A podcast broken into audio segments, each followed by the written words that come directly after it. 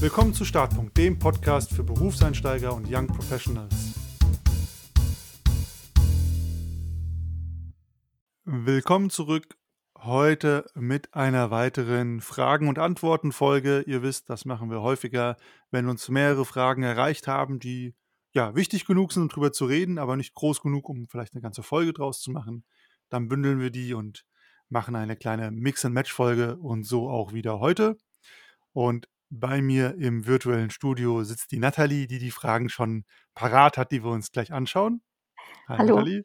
Und an dieser Stelle auch noch ein kleines Update von uns für alle, die uns nicht auf Instagram und LinkedIn folgen. Besser starten, wozu Startpunkt ja seit neuestem gehörst, ist ganz offiziell gegründet, beziehungsweise in Gründung, je nachdem, wie man das juristisch sieht. Und genau, wir waren beim Notar, Unterlagen sind unterzeichnet und damit sind wir ganz offiziell mittlerweile eine Firma und sind bald mit Website, Blog und ein paar spannenden Produkten im Internet am Start. Gibt es noch ein paar Kleinigkeiten, die wir dafür erledigen müssen. Da dürft ihr aber auf jeden Fall gespannt sein und euch auf einiges freuen, was da kommt. Wir freuen uns auf jeden Fall. Und wer mehr darüber hören will, was wir so behind the scenes mäßig machen zum Podcast, der schaut am besten bei uns bei Insta vorbei, bei den Insta-Stories, besser starten oder auf LinkedIn auch besser starten. Und auf Insta gibt es auch noch richtig guten Content jenseits vom Podcast, beziehungsweise als Ergänzung. Und ich glaube, uns fehlen gar nicht mehr so viele behördliche Formulare, bis wir wirklich komplett am Start sind mit der Firma, oder Nathalie?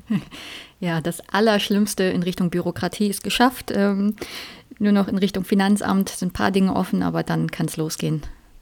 Und dann freuen wir uns auf jeden Fall, auch da am Start zu sein und ein paar neue Dinge präsentieren zu dürfen. Oh, bevor es losgeht, Natürlich wie immer der Hinweis, wenn ihr selber eine Frage habt, dann schickt uns sie gerne zu und wir beantworten die im Podcast, entweder auf Instagram at besser starten oder per E-Mail hallo at besser-starten.de. Und wenn ihr generell cool findet, was wir machen, dann hinterlasst uns gerne eine Bewertung bei Spotify oder bei Apple Podcasts und auch gerne mit einem Kommentar. Da freuen wir uns mega und das hilft uns total weiter. Und damit würde ich sagen, Nathalie, hast du das Zepter in der Hand? Ja, vielen lieben Dank auf jeden Fall an euch, dass ihr so fleißig Fragen schickt. Ähm, das ist super interessant zu sehen, auch was euch bewegt, äh, weil wir ja auch nicht immer alles aus eurer Sicht sehen können. Und deswegen finde ich das spannend, dass ihr die Fragen schickt und wir genau darauf eingehen können. Vorab, wie immer, der Hinweis, wir teilen hier unsere Erfahrungen und geben euch Tipps. Wir sind aber keine Rechtsberatung. Das heißt, wenn ihr wirklich rechtliche Beratung braucht, dann geht bitte zu einem Fachanwalt für Arbeitsrecht. So, damit zur ersten Frage, die reinkam. Was soll ich zum Vorstellungsgespräch anziehen? Konstantin, magst du dazu was sagen? Darf ich die Frage zuerst beantworten, weil ich immer so gut angezogen bin? Auf jeden Fall, ich bin immer begeistert. ich weiß, das ist eine Lüge. Die Kollegen haben sich häufiger über meinen Kleidungsstil ausgelassen. Aber das ist manchmal gar nicht so leicht. Ähm, und bei gar nicht so leicht äh, sind wir vielleicht auch äh, bei der Antwort auf diese Frage. Die Antwort ist wahrscheinlich kommt drauf an. Ganz grundsätzliche Empfehlung ist natürlich Kleidungsstil angemessen zum Unternehmen.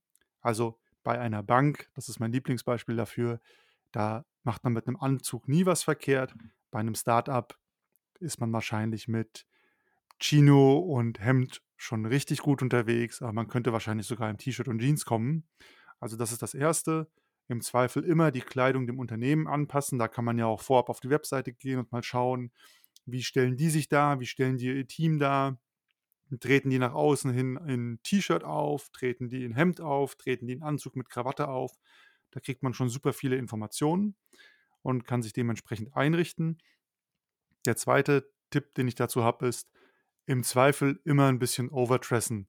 Also ich habe immer die Erfahrung gemacht, lieber sehe ich einen Ticken besser aus als alle anderen und dann dürfen die alle wissen, okay, der Mann ist ein Profi, der nimmt das hier ernst und äh, tresse mich dann down beim nächsten Termin, bei der nächsten Gelegenheit, als dass man irgendwo aufschlägt und underdressed ist. Da habe ich zumindest ich persönlich immer das Gefühl, da fühle ich mich sehr unwohl, da habe ich das Gefühl, ja, dann, dann ist man so self-aware plötzlich und merkt so, okay, ist irgendwas, irgendwas stimmt nicht man fühlt sich nicht so wohl. Also deswegen im Zweifel lieber einen Ticken overdressen, wenn ihr euch unsicher seid und immer was anziehen, worin ihr euch wohlfühlt.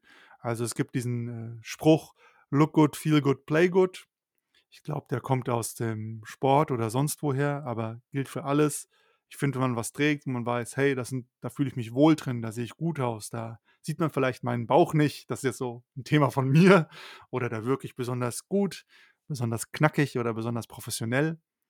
Dann würde ich das immer empfehlen. Also, zieht was an, in dem ihr euch wohlfühlt, in dem ihr das Gefühl habt: „Hey, damit sehe ich gut aus.“ Äh, das gibt einfach auch noch mal Selbstsicherheit und dann konzentriert man sich an so 'nem Vorstellungsgespräch nicht so sehr auf sich und wie sehe ich aus, sondern dann kann man wirklich frei von der Leber weg reden. Man kann auf die Leute eingehen und man ist nicht man hat nicht diese Self-Awareness: „Oh, sehe ich okay aus? Passt das alles? Ah, der das das Hemd hat zu kurze Ärmel, das zwackert die ganze Zeit.“ Das sind alles Sachen das sind Störfaktoren und die würde ich eliminieren und dementsprechend was anziehen, was mir gut gefällt.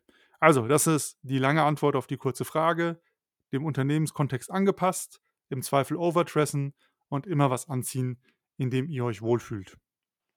Ja, hast du eine Empfehlung dafür, wie man, äh, mit der Situation umgehen soll, wenn man wirklich mal absolut daneben gegriffen hat? Also, dressmäßig und man ist dann da und sieht, alle anderen sind anders gekleidet? Ist mir persönlich Gott sei Dank noch nie passiert. Ich würde also, es gibt 2 Optionen, die man hat. Entweder ihr tut so, wie als wenn's nicht wäre. Das gibt Leute, die ziehen das durch und das klappt. Ich persönlich bin aber jemand, ich spreche gern Elefanten im Raum an und ich würde das einfach kurz adressieren. Mit 'nem lockeren Spruch oder 'nem leichten Lächeln kann man das ja durchaus sagen. Also aber auch da wieder, kommt auf das Mismatch drauf an. Wenn ich im Anzug mit Krawatte im Startup bin und da sind alle in, ähm, Jeans und T-Shirt, dann ist es natürlich einfach, 'nen lockeren Spruch zu machen und zu sagen: „Oh, okay, da habe ich vielleicht einmal zu tief in den Krawattenschrank gegriffen.“ Umgekehrt, wenn man natürlich sehr underdressed irgendwo auftaucht habe ich offen gestanden keine gute Empfehlung. Da würde ich wahrscheinlich auch auf meine Spontanität und meinen Witz hoffen, aber ich würde es in irgend 'ner Form wahrscheinlich Mhm. ansprechen, weil sonst kommen nachher alle aus dem Gespräch und meinen: „Okay, der oder die die aber komischer Kauz kommt hier irgendwie mit Jeans und T-Shirt an und weiß die nicht, was für 'ne Unternehmung wir haben.“ Mhm. Ja, aber es wäre natürlich auch immer die spannend die Frage: Wie kann so 'n Mismatch also 'n krasses Mismatch überhaupt zustande kommen? Das kann ja auch bedeuten, dass ich die Lage völlig falsch eingeschätzt habe, ähm, und dass vielleicht das Unternehmen und ich nicht so gut zusammenpassen. Also, die Mhm. Frage: „Wie kam's überhaupt dazu?“, ist ja auch spannend. Aber grade weil du meintest, ne, bei underdressed wärst du dir gar nicht sicher, was du sagst. Ich finde das dann aber auch okay zu sagen: „Oh, ich habe auf die Webseite geguckt, da seid ihr alle so leger gekleidet aus. Das habe ich wohl falsch eingeschätzt“, ähm, ne? Also, das ich würde es auch eher ansprechen, als es unangesprochen zu lassen. Ja, definitiv. Dann eine weitere Bewerbungsgespräch-Frage: „Wenn das Unternehmen mich vor die Wahl stellt, ein Videointerview zu machen oder vor Ort, was soll ich wählen?“ Ähm, also, im Grunde genommen wäre das für mich eigentlich also, wenn ihr überhaupt die Entscheidung bekommt unter der Annahme, das ist kein Test, super, ist ja schön, dass ihr das frei wählen dürft. Für mich wäre das eine Frage vom Prozess, also, wo im Prozess befindet man sich, ne? Ist das, äh, schon das 2. oder 3. Gespräch oder ist das grade mal das 1. Gespräch? Grade in der heutigen Zeit bin ich der Meinung, für die ersten Gespräche, wo ja noch viel vorsondiert wird den Aufwand gering zu halten. Also, nehmt das Videointerview, lernt euch erst mal kennen und wenn man da dann merkt: „Okay, das passt“, also, beide Seiten, ne, ähm, dann auf jeden Fall also, was ich auf jeden Fall empfehle, ist, bevor man einen Arbeitsvertrag unterschreibt, seid einmal vor Ort. Lernt das Büro kennen, hoffentlich ein paar Kollegen, ähm, die Vorgesetzten oder die, die das Interview mit euch machen. Das ist einfach immer noch mal anders, wenn man vor Ort ist. Das lernt man einfach anders kennen, als wenn man das dann nur per Video sieht. Und ihr wollt ja auch also, im Normalfall, ne, ihr wollt ja auch wissen, wo ihr mal arbeitet. Das ist krass, weil ich hätte den Bias zu sagen, im Zweifel immer vor Ort, Ah, weil ich witzig. ja, ja, lustig, weil ich bin aber auch so 'n Typ, weil, äh auch wenn ich Leute kennenlerne, für mich ist das krass, irgendwie die in Natura zu sehen. Also, ich finde, das Aha. alles, was bei Remote nicht rauskommt, ist so 'n bisschen Körpersprache, Körperspannung, äh, Auftreten einfach. Geht jemand also, allein schon, wie kommt jemand durch die Tür rein? Dynamisch, ängstlich? Hm, wie wirkt die Person so als Ganzes? Und das finde ich immer spannend. Umgekehrt finde ich's immer habe für mich persönlich den Eindruck, ich kann mich am besten präsentieren, wenn ich im selben Raum mit den Leuten sitze. Und ich weiß auch, ich hatte einmal 'n Bewerbungsprozess, das war halt mit 'nem internationalen Unternehmen. Das heißt, es waren oft viele Remote-Gespräche und Kennenlernen und die haben dann, wie du's gesagt hast, auch am Ende gesagt: „Ah, wenigstens einmal kommst du jetzt in den deutschen Standort rein, schaust dir mal die Umgebung an und die Leute da, ähm, Mhm. bevor du deine Entscheidung triffst. Aber klar, man kann natürlich auch aus der Effizienz heraus argumentieren und sagen: „Ich habe 10 Vorstellungsgespräche.“ Vielleicht ist es dann einfacher, 'n paar remote zu führen. Umgekehrt, wenn ihr den Job unbedingt wollt oder das was ist, worauf ihr mehr Interesse habt, kann natürlich so dieses: „Na klar, komme ich vor Ort“, direkt auch 'n höheres Interesse oder Commitment Richtung potenziellen Arbeitgeber signalisieren. Aber das Fass macht nicht jeder auf. Ja, ähm, aber das, was du grade so, ähm, f bisschen angesprochen hast, das finde ich spannend. Wenn ihr euch in einem Videointerview unwohl fühlt, ja, und es gibt die Leute, die wirklich nicht gerne telefonieren oder nicht gerne Interviews online machen, dann würde ich euch natürlich auf jeden Fall empfehlen, vor Ort zu gehen, wenn es der Aufwand recht wenn es den Aufwand rechtfertigt. Dann habt ihr natürlich die Möglichkeit, euch besser zu präsentieren, als wenn ihr dann im Video einfach nur vor euch rumstammelt vor euch hinstammelt. Dann, äh, habe ich ja perfekt getimt hier mit dem Abwechseln. Konstantin, wieder 'ne Frage für dich. Wie früh nach Beginn darf ich mein Gehalt neu verhandeln? Das ist immer schön zu sehen, welche Fragen hier für mich Ja, ja, werden. Geld, Klamotten. Geld, Klamotten, äh, äh, Autos kommt demnächst noch, dann ist es passiert. Ich habe ja nicht das Gefühl, dass die dass die Zuhörer und Zuhörerinnen die Fragen jetzt da steht ja nir nirgendswo in Klammern dahinter: „Die Frage ist für Konstantin und die Frage ist für Natalie.“ Also, ist schon tendenziös, was hier passiert. Ja, ab wann kann ich nach dem Gehalt fragen, war die Frage? Genau, wie früh Oh, darf wie darf ich's früh. mir erlauben, äh, genau, nach dem Gehalt zu fragen? Das ist, glaube ich, eine der Fragen aller Fragen. Ähm, gibt's auch mehrere Antworten drauf. Ich kenne Leute, habe ich schon selber gehört, die sagen: „Das Gehalt, das du abschließt, wenn du in 'n Unternehmen gehst, mit dem solltest du zum Zeitpunkt des Abschlusses ungefähr für 1 Jahr zufrieden sein können.“ Einfach, weil in manchen Unternehmen, die äh, die haben ihre Rhythmen, die haben ihre Zyklen, die haben ihre Gehaltsverhandlungszyklen und die die weichen keinen Millimeter davon ab. Und da war so das Ding, wenn du schon direkt 'n Gehalt abschließt, mit dem du unzufrieden bist, ist 'ne doofe Idee, sondern mach eins, mit dem du zufrieden bist für mindestens 1 Jahr und da bleiben kannst. Das ist, glaube ich, so 'n 'n klassischer Tipp, den man, äh, gibt in, ja, der klassischen Unternehmenswelt. Dann gibt's natürlich das andere, dass man grade, wenn man die 1. Verhandlung hat zum Angebot manchmal verkauft man sich unter Wert oder man kommt dem Arbeitgeber auch entgegen, weil man den Job haben will. Und dann finde ich's immer legitim das vielleicht schon ganz zu Beginn zu sagen: „Hey, okay, ich gehe hier ganz bewusst mit meiner Zahl runter. Ich möchte mich gern bei euch bei euch anfangen. Ich finde das cool und ich möchte mich beweisen.“ Und dann vielleicht schon zu direkt von Anfang an zu sagen: „Können wir dann, wenn ihr auch mal mich gesehen habt, mit was ich so zu leisten imstande bin, können wir dann noch mal in 6 Monaten reden?“ Also, das kann man durchaus fragen und deswegen, jetzt mache ich auch den Punkt, finde ich's immer okay, Richtung Ende der Probezeit hin ähm, wenn's ja auch um die Frage geht: Wollen beide Seiten noch zusammenbleiben? Im Zweifel auch noch mal das Thema Gehalt anzusprechen, wenn ihr euch damit nicht gut fühlt oder ihr denkt, ihr seid unterbezahlt. Ich denke nicht, dass ihr sagen werdet, ihr seid überbezahlt und wollt weniger haben. Nichtsdestotrotz sollte man natürlich wie für jede Gehaltsverhandlung oder jede Forderung man sollte schon Argumente mitbringen, weil auf Arbeitgeberseite kann natürlich schnell dieser Gedanke sein: „Hey, okay, wir haben doch erst vor 6 Monaten was ausgemacht. Warum kommt die Person jetzt schon?“ Also, da würde ich auf jeden Fall versuchen, 'ne klare Linie oder Argumentation zu haben nach dem Motto: „Hey, ja, das Gehalt haben wir ausgemacht, aber jetzt haben sich für mich 'n paar Rahmenbedingungen geändert. Ich finde, ich habe auch hier gezeigt, das und das mache ich noch zusätzlich und dementsprechend wäre das hier mein Angebot.“ Also, das heißt, in der Theorie kann man jederzeit nach dem Gehalt fragen, das immer verhandeln. Ich finde aber grade, wenn man neu angefangen hat im Unternehmen, dann ist es auch okay, dem Unternehmen mal Zeit zu geben, euch zu sehen und zu sehen: „Hey, was könnt ihr? Was leistet ihr? Wie wie cool seid ihr da?“ Und dann ist natürlich immer Ende der Probezeit 'ne gute Gelegenheit einfach, weil man da meistens sowieso redet und natürlich 'n bisschen taktisch gesprochen hat das Unternehmen ja auch zum Ende der Probezeit, wenn die euch cool finden, das höchste Risiko, dass ihr noch sehr schnell wieder geht. Wenn man so hart das spielen will und dann direkt mit der Kündigung kommt. Das ist jetzt nicht unbedingt meine Strategie, aber ich weiß, dass es das durchaus auch gibt. Und das war wäre jetzt so meine Antwort drauf. Im Grunde immer, wenn ihr ganz frisch seid, Richtung Ende der Probezeit ist auf jeden Fall 'ne Gelegenheit und sonst, ähm, nach 'nem Jahr ist auf jeden Fall 'n normaler Benchmark plus in jedem Unternehmen in jedem normalen Unternehmen finden meistens mindestens einmal im Jahr Mitarbeitergespräche statt. Das kann man ja auch zeitnah rausfinden, wann die sind, wenn ihr da in die Diskussion gehen wollt.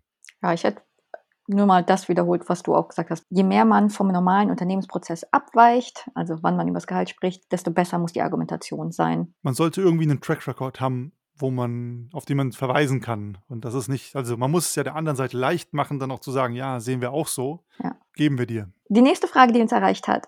Muss ich wirklich mindestens drei Jahre bei einem Unternehmen bleiben, damit ich kein Jobhopper bin? Konstantin, ich weiß, wir weichen ab, aber beantworte du die Frage, weil die nächste Frage wahrscheinlich eher eine für mich ist. Ja, ich glaube, wir haben da beide eine Antwort drauf, deswegen bin ich gespannt, was du sagst. Hm. Ist so zwiespältig, also ganz konservativ sagt man immer, du musst eine Zeit bei einem Unternehmen bleiben, ne? mindestens zwei bis drei Jahre. Sonst äh, siehst du so aus, als wenn du das nicht könntest, sonst wird das nix. So ungefähr. Und gleichzeitig, und das habe ich ja hier im Podcast auch schon immer gesagt, es macht keinen Sinn, irgendwo zu bleiben, wo es scheiße ist. Also, wo ihr euch kaputt macht, ähm, wo ihr deutlich unterbezahlt seid, wo die Arbeitsatmosphäre euch nicht zuträglich ist, dann macht es nicht Sinn, nur für den Lebenslauf, weil das steckt ja in dieser Frage, ähm, dort zu bleiben, um dann nachher sagen zu können, ja, okay, aber ich war drei Jahre da. Ja, aber wenn du drei Jahre da warst und warst währenddessen noch fünfmal beim Therapeuten, ganz überspitzt ausgedrückt, dann ist es das ja absolut nicht wert. Also das heißt, der erste Teil der Antwort ist, nein, muss man nicht, sondern du solltest immer oder man sollte immer darauf achten, was gut für einen ist und ob sich's gut anfühlt oder auch man merkt, das wäre auch legitim. Du merkst nach einem Jahr, der Job ist es einfach nicht. Ich will eigentlich was ganz anderes machen. Warum dann noch zwei Jahre machen? Dann ist es ja eher sinnvoll zu schauen, wie kann ich mich umorientieren. Also das ist, glaube ich, die eine Seite der Medaille. Umgekehrt, und das ist auch Teil der Wahrheit, man hat es teilweise leichter mit einem Lebenslauf, der hier und da ein bisschen geradliniger ist, wo man auch mal längere Stationen hat. Sonst muss man auf jeden Fall in Vorstellungsgesprächen zumindest erklären können oder eine Geschichte erzählen können, warum die Stationen relativ kurz waren. Und dann versteht man das auch. Also es kann ja auch passieren, man fliegt zweimal hintereinander bei einem Unternehmen, also verschiedene Unternehmen in der Probezeit raus. Da hat man da zweimal ein halbes Jahr stehen. Und dann kann man ja auch nicht die Flinte ins Korn werfen und sagen, ich bewerbe mich nie wieder. Also da muss man einfach überlegen, hey, woran hat es gelegen? Wie kann ich das verkaufen oder erzählen? Und dann auf Such gehen. Und umgekehrt, natürlich macht's, ist es leichter, wenn man sagen kann, hier war ich zwei Jahre, habe das gemacht, hier war ich vier Jahre, habe das gemacht und so weiter. Das kommt manchmal dann auch durchaus besser an, hier und da. Im Grunde genommen muss man sich ja fragen, ne, was, was könnten denn für Annahmen auf der Unternehmerseite entstehen? So, wenn ich jetzt da sitze, einen Lebenslauf vor mir habe und sehe, oh, der ist überall nur ein Jahr gewesen, ja, dann könnte ich mir denken, oh, der ist jedes Mal gefeuert worden, der ist nicht kompetent genug. Oder der weiß ja gar nicht, was er will, der hat ständig irgendwie die Bereiche, die Aufgaben gewechselt. Und dem kann man halt begegnen, indem man schon im Lebenslauf erklärt, was eigentlich der Grund war. Kann ja sein, oh, Unternehmen ist insolvent gegangen, ne, wurde aufgelöst oder ich bin in eine andere Stadt gezogen aus persönlichen Gründen und musste deswegen was Neues suchen. Also das kann man da ja schon abfangen, weil ähm, es kommt ja nicht immer zum Bewerbungsgespräch, vor allen Dingen, wenn der Lebenslauf vielleicht nicht ganz so stringent ist. Dazu hat auch die Helena Bauer, die hier vor kurzem im Podcast im Interview war, die hat das so schön gesagt, die hat gesagt, euer Lebenslauf, der muss der Person, die ihn liest, die Fragezeichen wegnehmen. Die kennt euch Mhm. nicht, die hat keine Ahnung, vielleicht nicht mal von euren fachlichen Qualifikationen. Und mit dem Lebenslauf, wie die Nathalie gerade gesagt hat, da muss man eigentlich die Fragezeichen wegnehmen und klar machen, hey, deswegen bewerbe ich mich heute hier bei euch und nicht woanders. Dann, wir haben noch eine Frage für heute. Ui. Wie verhält es sich mit Sonderurlaub? Zum Beispiel Bildungsurlaub, Umzug, Ehe. Ähm, so, Moment ich mal, gehe warum natürlich. darf ich die Frage nicht beantworten? Also, sorry, Konstantin, natürlich darfst du die Frage beantworten. Bitteschön. Nein, nein, die gehört schon dir, die gehört schon dir. Das ist dein Spezialthema. Ähm, jetzt ist die Frage natürlich etwas sehr allgemein gehalten. Wie verhält es sich mit Sonderurlaub? Ähm, worauf die fragende Person hier genau hinaus will, kann ich natürlich nur erahnen. Ähm, also es gibt natürlich grundsätzlich Anlässe, wurde hier ja auch in der Frage schon beispielhaft genannt, Ehe, also Hochzeit, Ehe nicht, aber Hochzeit, ähm, ein Umzug vielleicht, ähm, der, bei dem viele Unternehmen Sonderurlaub gewähren.